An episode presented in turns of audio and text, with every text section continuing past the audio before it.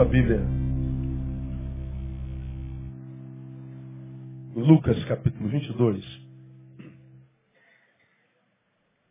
Ah, os irmãos tiveram no domingo e na quarta-feira os DVDs da semana passada. O meu povo está sendo destruído porque ele falta conhecimento. Falei sobre a ignorância e suas filhas. Caos social, luxúria espiritual, insipidez. Já está lá na cantina. E a de quarta-feira, então vendo a mulher que aquela árvore era boa para se comer, agradável para os olhos e árvore desejado, desejável para dar entendimento, tomou do seu fruto, comeu e deu ao seu marido, ele também comeu. O homem, como habitação do nada, discernindo a origem de nossos vazios. Essa palavra foi muito tremenda, também já está lá na cantina. Hoje eu quero falar sobre Lucas capítulo 22, verso 3, que diz assim, olha, entrou Satanás em Judas, que tinha por sobrenome Iscariotes, que era um dos doze. Vamos juntos? Entrou então Satanás em Judas, que tinha por sobrenome Iscariotes, que era um dos doze. A primeira, a primeira afirmação, vamos lá só. Entrou então Satanás em Judas. Mais uma vez. Entrou então Satanás em Judas. Judas era o quê? Um apóstolo. Vamos fazer um exercício aqui. Quem é que sabe o nome dos doze apóstolos? Ou nem eu sei de cor. Mas vamos tentar. Ah, vamos começar pelo Tiago. Tiago, filho de Zebedeu. Tiago, filho de Alfeu. Pedro. João. André. Ah, Marcos. Ah, Tomé, Mateus, André, Felipe, Bartolomeu, Judas, Tadeu e Simão Cananeu. Tadeu a gente não ouviu falar, nem Simão Cananeu, né? Mas eram apóstolos. Eram doze. Com Tiago, treze. Aí a pergunta que eu faria para uma reflexão nessa manhã é: por que, que Satanás entrou em Judas? Por que, que não foi em Pedro, em Tiago, filho de Zebedeu? Por que, que não foi em João, André, Felipe? Por que, que foi em Judas e não em Bartolomeu, em Tomé, em Mateus, Tiago, filho de Alfeu? Por que, que não entrou em Tadeu? Por que, que não entrou em Simeão? Por que em Judas? Por que Satanás, olhando, tentando cumprir a sua missão, o seu intento, ele examina os homens que estão mais próximos de Jesus. Eu fico imaginando, já, deixa eu ver em quem eu acho uma brecha onde eu possa trabalhar. Eu não acredito que ele tenha examinado só a vida de Judas. Eu acredito que ele tenha examinado a vida de todos os apóstolos. Mas foi em Judas Iscariotes. Até então, a vida de Judas era uma vida digamos, ilibada. Não, pastor, ele já tinha simulado uh, gostar de dinheiro demais. Sim, mas você também não gosta? Às vezes tua filha pega um, um pacote de pipoca e você diz, ah, estou sem dinheiro, filha. Só para economizar dois reais. Fala a verdade. A gente também gosta. Mas por que Judas? Aí eu comecei a dar uma olhadinha na vida de Judas. Porque eu fico pensando, se Satanás entrou no apóstolo, o que, que ele não faz num pastorzinho como eu, meu camarada? E se ele não faz num pastorzinho como eu, o que, que ele não faz num membrozinho como você? É. Bom, não sei. Mas a gente sabe que, que é, a palavra de Deus diz, é, é, é, palavra do mestre que quando a gente é, labuta contra o valente, né, e a gente expulsa o valente, a gente limpa a casa, como diz o texto.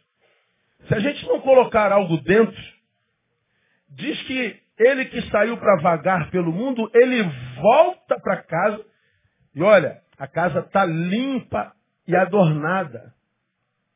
Mas diz que ele volta para essa casa mas não volta mais sozinho. Como é que ele faz? Ele volta e traz mais sete. Já preguei sobre esse texto, falei, engana-se.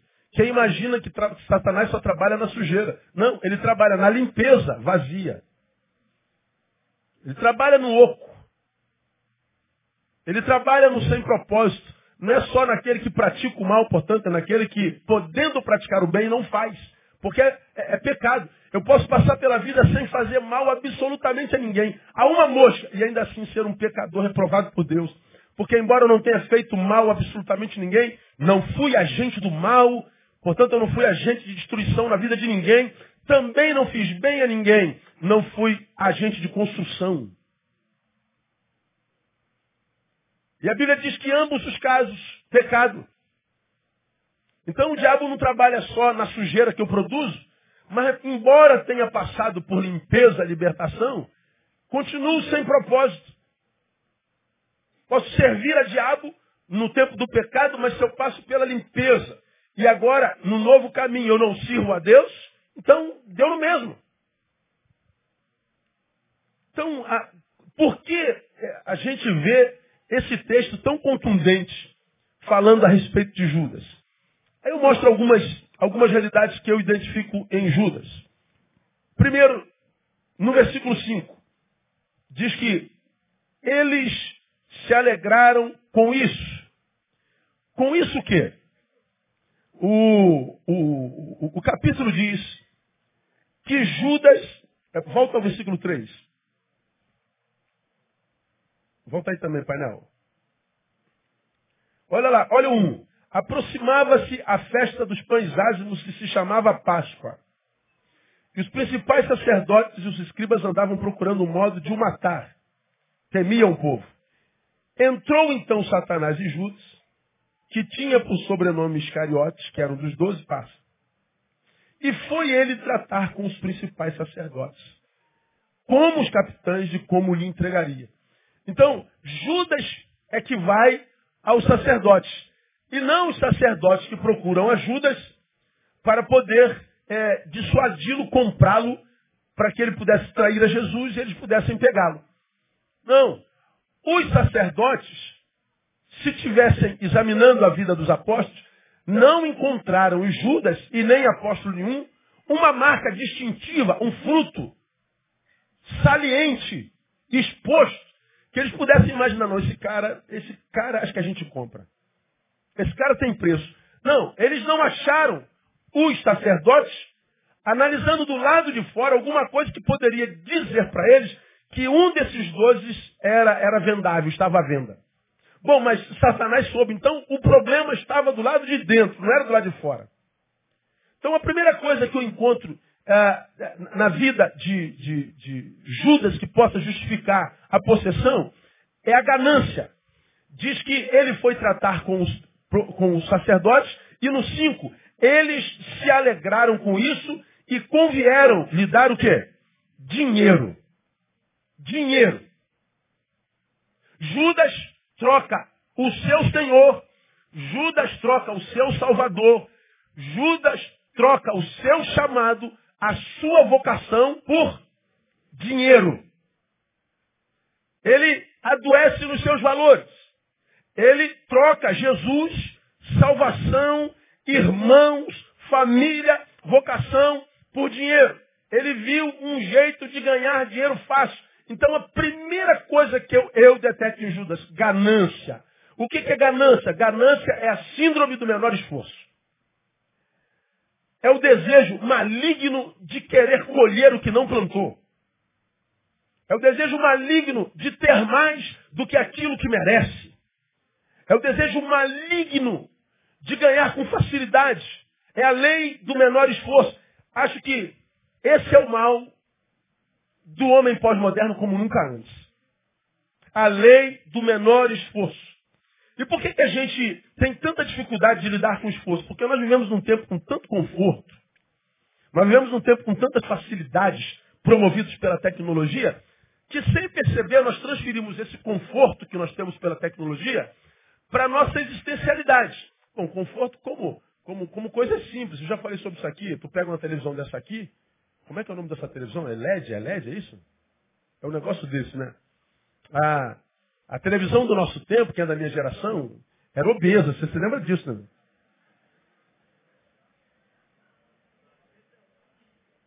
Ela foi afinando, afinando, afinando. Afinando, afinando, virou Slim, Barbie. Quando ela, ela era obesa, nós éramos magrinhos. Por quê? Porque a gente sentava no sofá, queria trocar de canal, tinha que levantar do sofá e andar até a obesa televisão. Trocava de canal. Voltava para o sofá. Você sentava no sofá, começava as listinhas horizontais subir.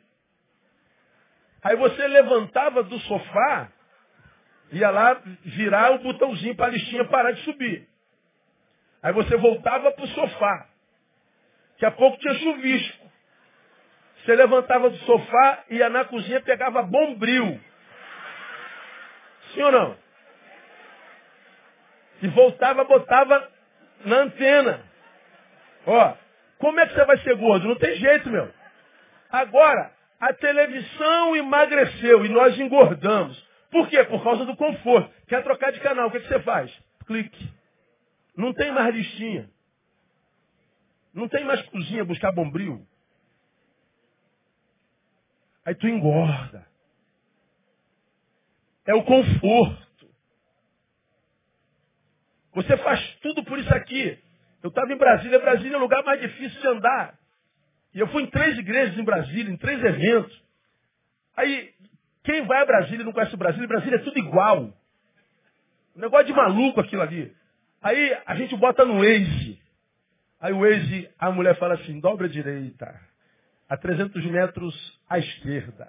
Aí eu, falei assim pro Burjá que estava comigo, como que nós vivemos sem essa mulher tanto tempo, meu? Onde que essa mulher estava que eu passei minha juventude todinha sem essa mulher? Como? Como é que a gente viveu sem celular, cara? Tua filha saía e tu não tinha como contactar com ela. Onde é que tua filha está 11 horas da noite que não chegou? Meia-noite. O que, que, você tem que fazer? Você tinha que ir para o quarto, dobrar joelho e falar, Senhor, toma conta da minha filha. Agora você não vai mais para o quarto, nem dobra joelho, portanto não tem que levantar nem nada. Aonde que você está? Ah, tá bom. Estou mais tranquilo, não preciso orar mais. O conforto tecnológico foi trazendo tanta facilidade, aspas, qualidade de vida, que a gente traduz isso para o cotidiano. E aí, tudo que a gente quer tem que ser fácil e tem que ser rápido. A gente não quer mais trabalhar, a gente não quer mais ter dificuldade para tomar posse daquilo que vai realizar nosso desejo. Eu e você somos de um tempo onde meninas ainda sonhavam ser professoras. E nós vimos aquelas meninas com aquele uniformezinho, sainha azul, camisinha branca, que ia estudar aonde? Lá no, no, no Sara, Sara, não é? Carmela Dutra. Eu tinha lá na, na Praça da Bandeira. Instituto de Educação. Era bonito aqueles uniformes. Então a menina sai daqui, ela vai de educação, tal. Aí, hoje a gente não quer mais ter esforço para sair daqui e estudar lá, porque a gente vai ganhar pouco. Aí tu pergunta a garotinha dessa que antigamente, com 12 anos, queria ser professora, o que, que você quer ser na vida? Como eu já citei aqui, a garotinha falou na cantina, eu queria ser a Nicole Bauman. Pelo amor de Deus, Senhor. Se não fosse uma criança, eu ia falar, prepara e leva logo. Mas não falei não, fica tranquilo. Mas por quê? Ah, hoje, o ídolo dessa geração não é idolatrado pela produção da vida, mas pela estética. Pega essas, essas é, como, é que, como é que a televisão chama? Personalidades não é. Celebridades. Pega as celebridades desse tempo e pergunta qual é a sua profissão? O que, que você faz na vida? Não faz nada. Ela só fica de canal em canal, fazendo nada. Nossas crianças dizem assim, eu quero ficar famosa igual a elas e eu quero ganhar dinheiro igual a elas. E o que, que elas fizeram para isso? Nada. Então por que, que eu tenho que trabalhar, eu tenho que estudar? Por que, que eu tenho que acordar cedo e dormir tarde? Nós vamos transmitindo para a nossa existência inconscientemente o desejo de ter sem, sem plantar, de, de colher sem plantar. É a lei do menor esforço. Quando nós somos acometidos por essa ganância, a lei do menor esforço, nós vemos algumas consequências, muitas vezes, inconscientes, nos acometendo, desqualificando nossa vida, tirando qualidade da vida que nós vivemos. A primeira delas, plantio, aquém de nossa possibilidade. Ou seja, eu tenho capacidade para semear na minha vida e dos outros. Eu tenho capacidade de ser útil a mim e aos outros. Eu tenho capacidade de semear para a vida, para que eu colhe amanhã, numa, numa intensidade tão grande. Mas porque eu sou ganancioso, quero rápido, eu quero a lei do menor esforço, o que, que eu faço? Eu semeio muito menos do que eu poderia falar, fazer. Ah, isso dá muito trabalho, cara. Pô, cara, vai lá, cara, vai valer a pena, meu irmão. Vamos lá, tenta mais uma vez. Não, não vou não, cara, eu não, não, não desanimei. Ou seja, você deixa de semear na tua vida. Você deixa de, de, de, de espargir na tua vida. O teu, teu plantio é aquém da tua possibilidade. Ora, quem planta ou semeia aquém da sua possibilidade vai ser acometido por uma segunda sequela. Qual é a segunda sequela? Colheita aquém da sua possibilidade. Se eu semeei pouco, eu vou colher pouco. Aí nós vemos essa realidade da, do plantio a quem, que produz colheita a quem, manifestando-se no hoje, porque você deixou de semear como poderia ontem. Portanto, hoje você está colhendo muito menos do que poderia, enquanto potencial, colher.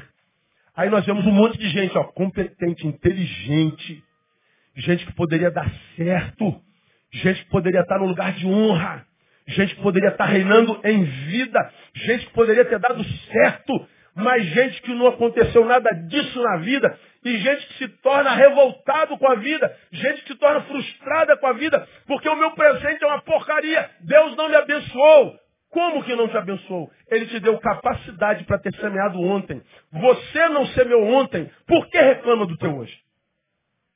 Você pode pegar de cada dez pessoas que reclamam da vida, nove reclamam, não porque não tiveram oportunidades, mas porque não aproveitaram as oportunidades que tiveram. Lei do menor esforço. A gente encontra com gente com 25, 26, 30 anos que tinha competência para ser presidente de uma multinacional. Hoje está fazendo o quê? Fazendo nada. Porque não quis estudar, porque não quis semear, porque não quis se esforçar um pouquinho mais, dormir um pouquinho mais cedo para acordar um pouquinho mais cedo, beijar um pouquinho menos, deixar de usar um pouquinho menos, trabalhar um pouquinho mais. Mas não, é ganancioso. Ora, essa ganância, ah, meu irmão, eu acho que é a primeira coisa que o diabo vê em nós. Para mim, foi a primeira coisa que Satanás viu em Judas. Gerou plantio a quem, colheita a quem, terceiro, evidentemente, insatisfação e frustração existencial. Né? Aí a gente vai a 2 Tessalonicenses 3,10, nós vimos a palavra assim, porque quando ainda estávamos convosco, olha que coisa interessante. Isto vos mandamos. Olha o que, que ele mandou. Se alguém não quer trabalhar, também não coma. Eu já preguei sobre esse versículo, e nesse versículo eu falei, se quem não trabalha e come, peca. Se não trabalha por opção, tinha que morrer de fome. Que isso, pastor? Tem misericórdia. Jesus tem poder. Não sou eu que estou dizendo, não, é Paulo. Se alguém não quer, não é que não possa. Eu tenho a opção de fazê-lo, mas eu ganancioso quero colher sem plantar. Paulo está dizendo, você não deveria nem comer. Sabe o que, que Paulo está dizendo? A sua existência é uma ofensa à vida. É isso que Satanás viu em Judas. Dinheiro fácil. Mas eu vejo uma segunda coisa em Judas. Covardia.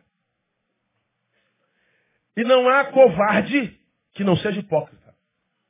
O covarde é sempre hipócrita. Por quê? Quando o covarde quer derrubar alguém, ele sempre derruba alguém por que ângulo? Diga você. Ó, eu, sei lá, eu tô, eu tô, eu tô aqui, ó. Mas eu tô ligado, tô vendo os perigos do abismo. Se um covarde quiser me jogar no abismo, de onde que ele vai vir? Ele vai vir da minha frente para me puxar? Ele vai vir do meu lado para me, tá? Ele vai vir do outro. Ele vem para onde? pelas costas. Ele nunca faz na tua frente. O covarde hipócrita não consegue olhar nos teus olhos. O covarde hipócrita ele não tem coragem de dizer que não gosta de você.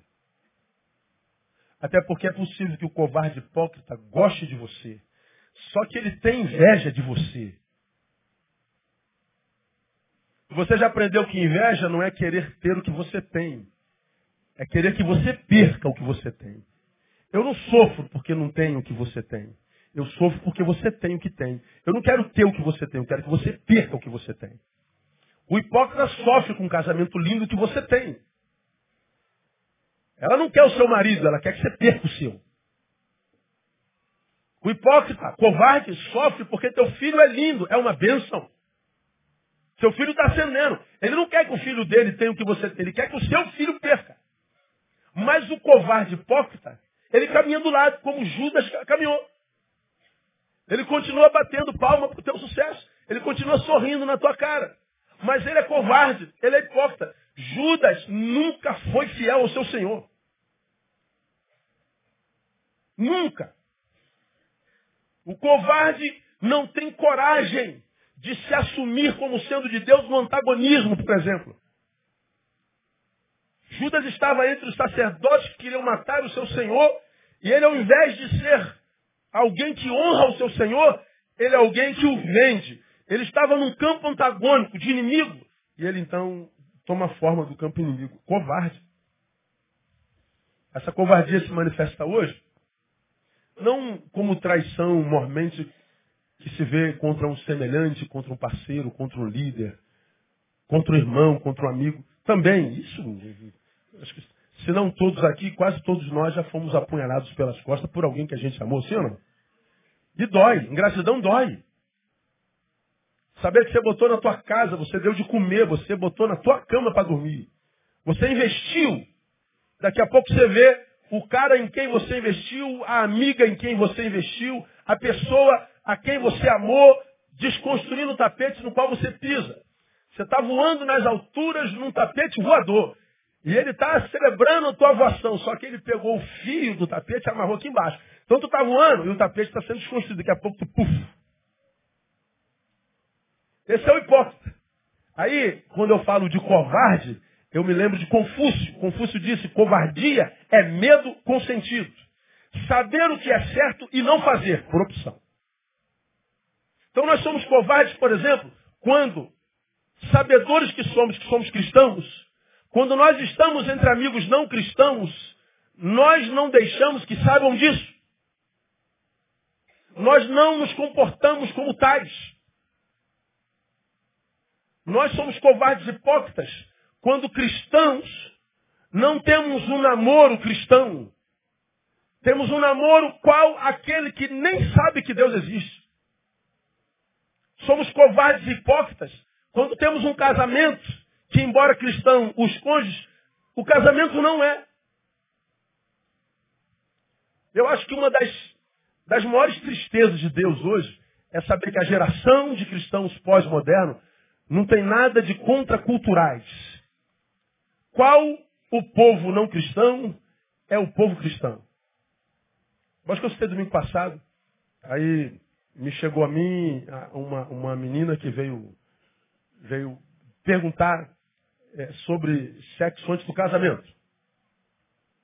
Pastor, o que, que acha? Eu acho que o sexo deve ser feito quando a gente pode dar conta dos frutos que o sexo pode produzir. Bom, se eu faço sexo com alguém, é possível que esse alguém engravide, então tem que ter primeiro condição de ser pai para essa criança. Segundo, tenho que ter condição de ser família para essa criança para quem você é pai, para que eu não roube dela o direito de crer que família foi a melhor ideia que Deus teve no caminho.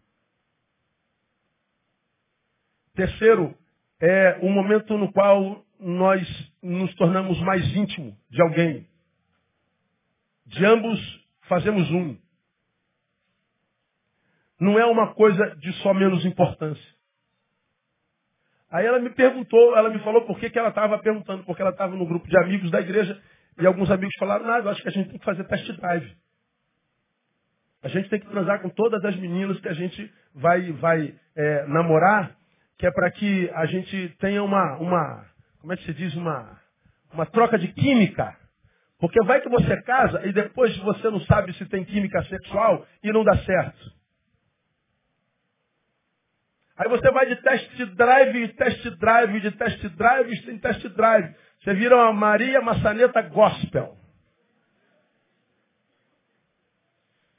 E em cada lugar, em cada cama na qual você se deita, um pedaço teu fica e um pedaço daquele com quem você se deitou vem. Daqui a pouco você é um híbrido existencial. Você está cheia de pedaços de gente que você nem conhece. E pedaços teus foram arrancados de você e você nem sabe disso. Aparece o homem e a mulher da tua vida e vocês não encaixam mais. Porque você está casando com um monstro. E a gente não sabe porque casamentos não duram mais de cinco anos.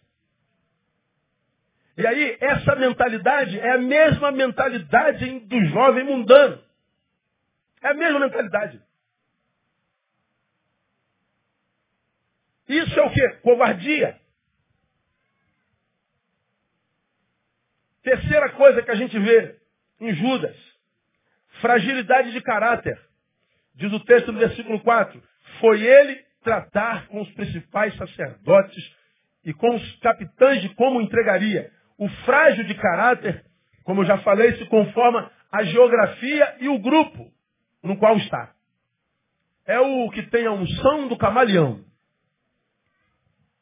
Você sabe qual é a unção do camaleão, né? Se tu bota o camaleão na grama, que cor que é a grama? Que cor que o camaleão toma? Verde, ele fica verde. Se você botar o camaleão em cima de uma folha branca, que cor que o, caminhão, que o camaleão fica? Branco. Ele vai tomando a cor da geografia na qual ele está. Isso é uma forma de defesa. Só que quando o cristão toma a cor do grupo no qual está, ele não está se defendendo, ele está se corrompendo. Nós não somos camaleônicos. Na palavra existe uma exortação que diz que o nosso falar, portanto o nosso ser, porque quando a Bíblia diz que quando falamos, nós falamos porque vivemos. Pregamos uma mensagem e somos a mensagem pregada. Que o vosso falar, que a sua mensagem seja sim, sim ou não, não. Ou você é ou você não é. Porque se você tem dúvida se sim ou não, a sua mensagem, a sua palavra é o quê? Maligna. O que passa disso é maligno. Então, se você fizesse uma autoanálise nessa, nessa manhã e perguntasse assim, Analise a tua vida como cristão, como cristã, e responda para si, o teu testemunho hoje, sendo usado por aqueles que não conhecem a Jesus, que convivem contigo, o teu testemunho os atrai a Jesus ou os afasta dele? O teu testemunho leva a gente para o céu ou leva a gente para o inferno? Vamos sei. Se você falou inferno, você vai dar conta dessas almas. Deficiência de caráter. Caráter é indispensável para quem quer experimentar a boa, perfeita e agradável vontade de Deus. Por isso que Paulo diz em Romanos 1 e 2. Rogo-vos, pois, irmãos, pela compaixão de Deus, que apresenteis os vossos corpos como sacrifício vivo, santo e agradável a Deus, que é o vosso culto racional. Aí ele diz, e não vos conformeis a este mundo. Não tomem a forma desse mundo. Conformar. Formar com. Já preguei sobre esse versículo. Tomei o exemplo da água no copo. A água dentro de um copo toma a forma do quê? De um copo. A água dentro de uma garrafa toma forma de quê? Da garrafa. A água dentro de um pinico toma forma de quê? Do pinico. A água se conforma ao ambiente. A água não tem personalidade. A água se conforma. Paulo, pelo Espírito Santo, diz: Não vos conformeis a este mundo. Antes, pelo contrário, transformai-vos pela renovação da vossa mente. Quando ele diz que na nossa relação com o mundo, porque a gente não pode viver em outro lugar senão no mundo, na minha relação com o mundo, ao invés de me conformar a ele, eu tenho que renovar a minha mente o tempo inteiro. Por que, que a minha mente é que tem que ser renovada? Porque o mundo é o mesmo sempre, egoísta. O mundo é o mesmo sempre, individualista, hedonista, exibicionista. Vive em torno do seu próprio umbigo e em torno de si mesmo, da realização do seu próprio desejo. O mundo é o mesmo, desde que o mundo é mundo. Para que eu não seja a mesma coisa, um individualista, um exibicionista, um hedonista, um egoísta. Eu tenho que me renovar o tempo inteiro. Porque eu não tenho como viver em outro lugar senão no mundo. E eu posso, porque nós somos resultado dos nossos relacionamentos, ser desconstruído tão lentamente que eu nem perceba que desconstruído eu estou sendo. Daqui a pouco eu sou um deles. E nem sei que sou. Me conformei. E por que, que Paulo diz que eu não devo me conformar com o mundo, mas renovar a minha mente o tempo inteiro? E escuta aqui, ó, você que tem intenção de ser santo ao Senhor e renovar a mente o tempo inteiro. Cada vez mais, cada ano que passa, você vai ver os de mente renovada diminuindo e os que se conformam com o mundo aumentando. Vamos imaginar que hoje você tenha dez amigos santos. No ano que vem, dois, três desses se conformam com o mundo, você tem sete amigos santos. No ano seguinte, três, quatro desses se conformam com o mundo e daqui a pouco você tem três amigos santos. E assim sucessivamente. Porque é mais fácil se conformar do que trabalhar mentalidade para permanecer quem é na presença do Senhor. É muito mais fácil.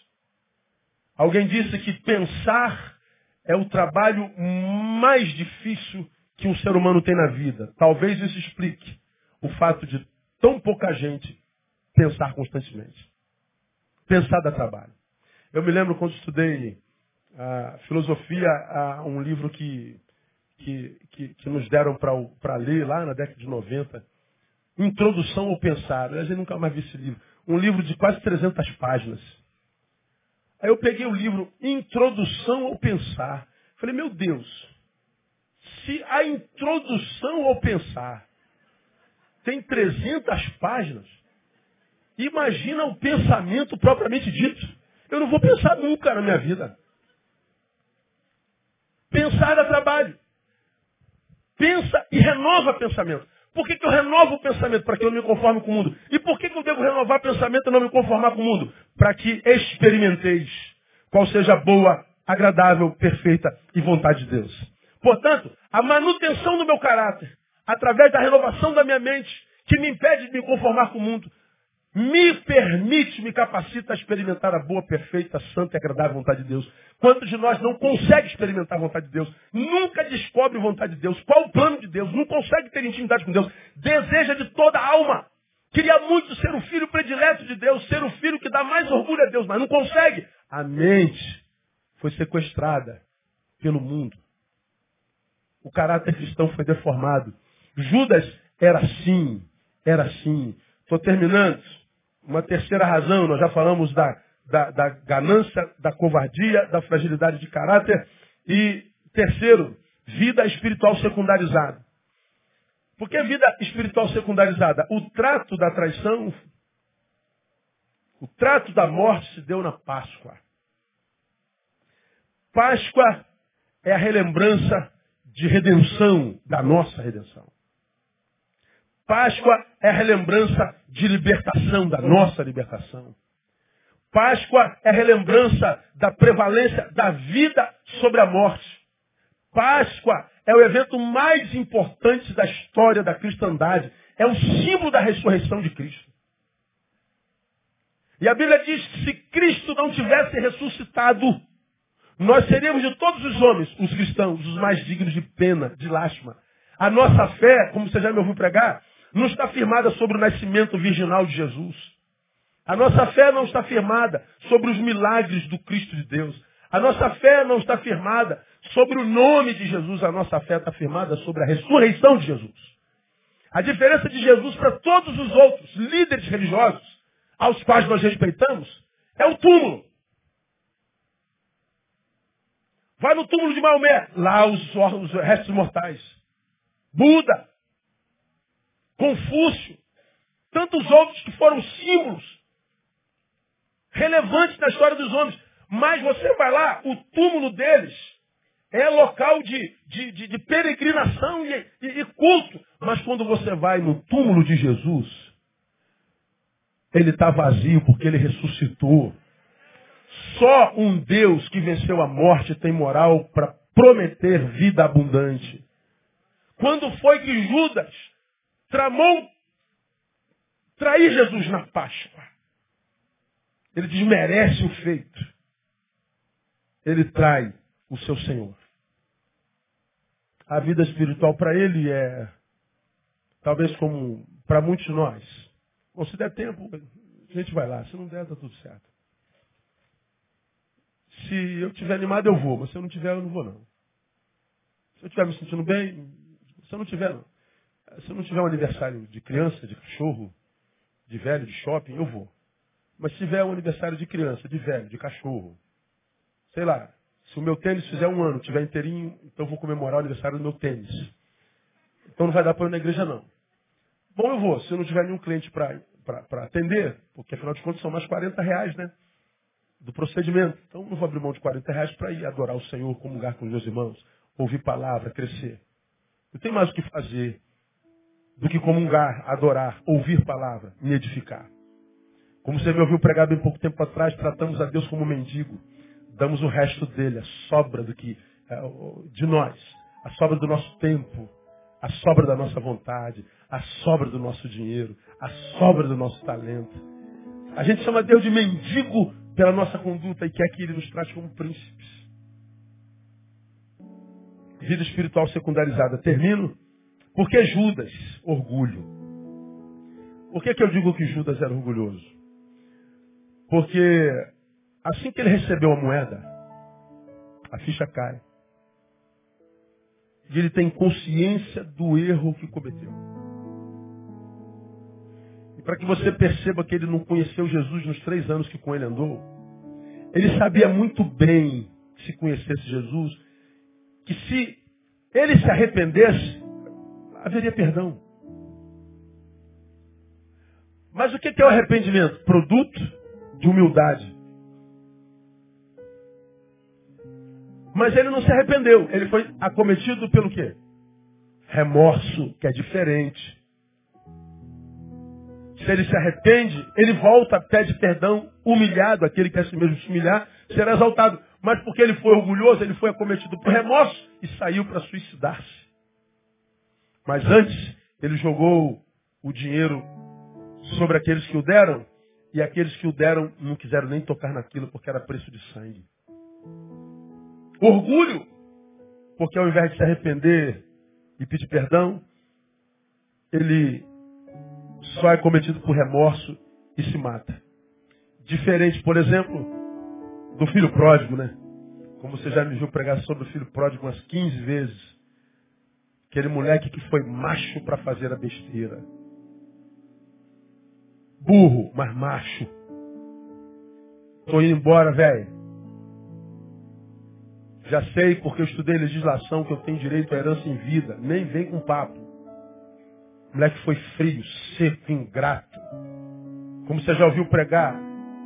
Chega aos 18, como qualquer garoto de 18, imagina saber tudo, já sei tudo. Me dá meu dinheiro, não quero trabalhar mais por isso eu não quero ninguém se metendo na minha vida, não quero dar satisfação para ninguém. O moleque foi macho para fazer a besteira.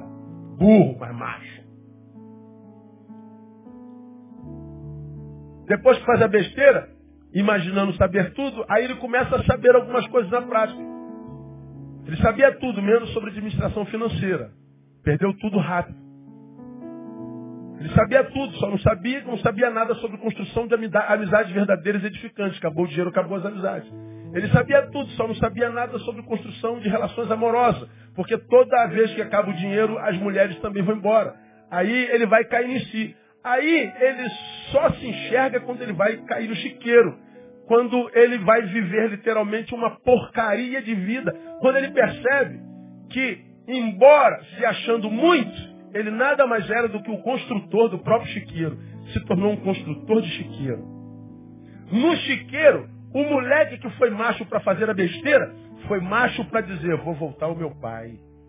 Vou dizer, pequei contra ti, perante os céus. Não sou digno mais de ser chamado seu filho. Me dá só um emprego, pai. E ele voltou, macho. Só que não mais o garotinho, idiota, mas um homem feito, aprendeu com a dor. Aprendeu com o erro. E porque voltou, macho, arrependido, porque se humilhou, o pai o exaltou, colocou o anel de herdeiro no dedo, matou o boi mais saudável, mais querido, e deu uma festa porque meu filho estava morto e reviveu, estava perdido e se achou. Judas podia ter feito a mesma coisa. Então, meu irmão, ah, Deixa o Espírito Santo de Deus ministrar no teu coração nessa manhã. Tipo de vida você tem vivido no caminho. Analisa ah, o teu testemunho, os teus valores. E quando você, que já não se importa mais com o que Deus pensa de você, pense pelo menos em você, porque em você, você ainda se importa, porque você vive para realizar seus próprios desejos. Para mais nada. Você vive exclusivamente para si, para mais nada e para mais ninguém. Só para si. Então, já que você se ama tanto, ame-se e pergunte se o teu testemunho está levando gente para o céu ou está levando gente para o inferno. Porque se o seu testemunho só leva gente para o inferno, você vai dar conta dessas pessoas. Ame-se e mude. Porque é possível que Satanás esteja dentro ganância, covardia, fragilidade de caráter, vida espiritual secundarizada e orgulho. E provérbio diz que a soberba precede a destruição e a altivez do espírito precede a queda. Essa palavra, ela, ela mexeu bastante comigo. Eu falei, Deus, Judas tinha tudo para dar certo. Podia ter entrado para a história como um dos onze. Ele poderia ter sido usado pelo Senhor para escrever algo que hoje seria a Bíblia e nos abençoar. Mas ele entrou para a história como o mais derrotado de todos. Todos os outros apóstolos caminham enquanto nome na vida de muitas crianças. Pedro, André, Tiago, João. Mas você não vê mais Judas nem em criança alguma. Como é seu nome, Judas?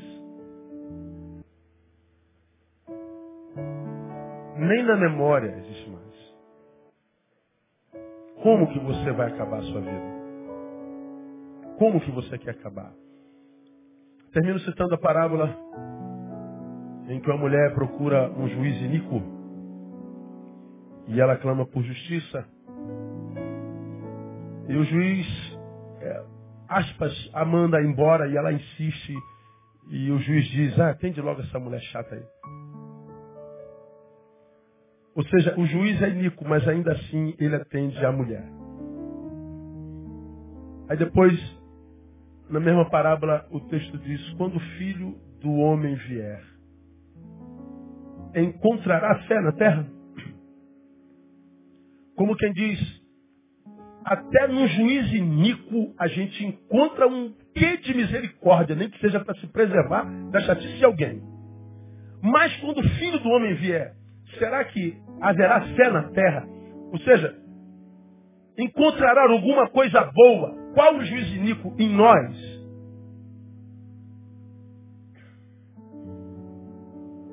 Como quem diz, à medida que a gente se aproxima do fim, a fé vai fenecendo na sociedade. E ele está dizendo, vai ser difícil achar fé na terra quando o filho do homem vier.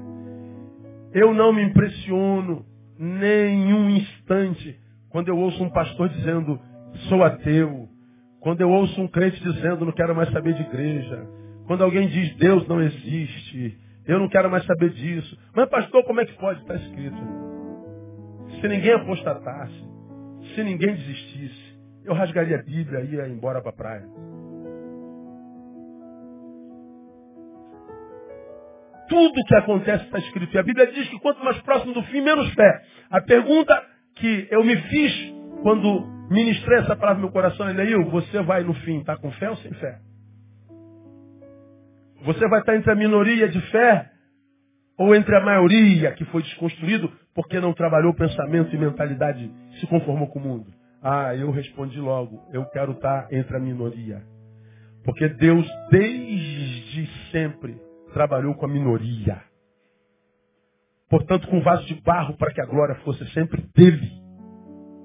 Se ele quisesse trabalhar com maioria e com mais forte, ele não escolheria, escolheria os escravos de Faraó, escolheria o exército de Faraó. Mas não teria graça. Ele coloca o que ele tem em vaso de barro mesmo para que a glória seja dele. Então propõe dizer no teu coração, pastor, quando Cristo vier, eu não sei se ele vai encontrar fé na terra toda, mas em mim ele vai achar no nome de Jesus. Você recebe essa palavra como vinda dele, amém amém? Diga assim, no fim, eu terei fé. Aplauda o Senhor, vamos ficar em pé. Vamos embora para casa. Dá um abraço no irmão que está do seu lado. E diga, não deixa Satanás entrar em você, meu irmão. Cuidado com os teus defeitos.